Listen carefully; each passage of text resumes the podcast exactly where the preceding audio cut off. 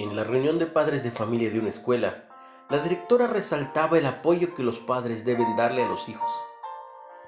Ella entendía que, aunque la mayoría de los padres de la comunidad eran trabajadores, debían encontrar un poco de tiempo para dedicar y pasar con sus hijos. Sin embargo, la directora se sorprendió cuando uno de los padres se levantó y explicó que él no tenía tiempo de hablar con su hijo durante la semana.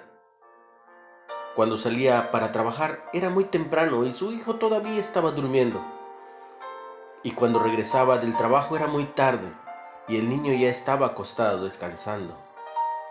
Explicó además que tenía que trabajar de esa forma para proveer el sustento de su familia.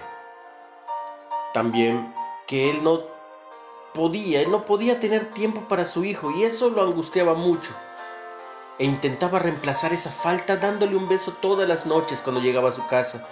Y para que su hijo supiera que él había ido a verlo, hacía un nudo en la punta de la sábana.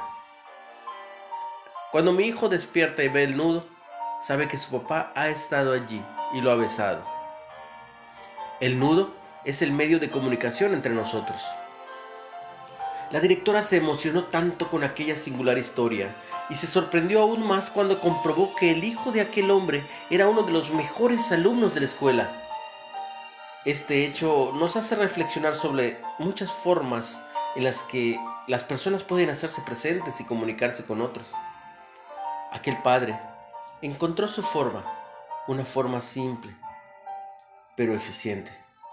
Y lo más importante, es que su hijo percibía a través del nudo todo el afecto de su padre. Vive de tal manera que cuando tus hijos piensen en justicia, cariño, amor e integridad, piensen en ti. Instruye al niño en su camino, recuérdalo, y aun cuando fuere viejo, no se apartará de él. Proverbios 22, 6.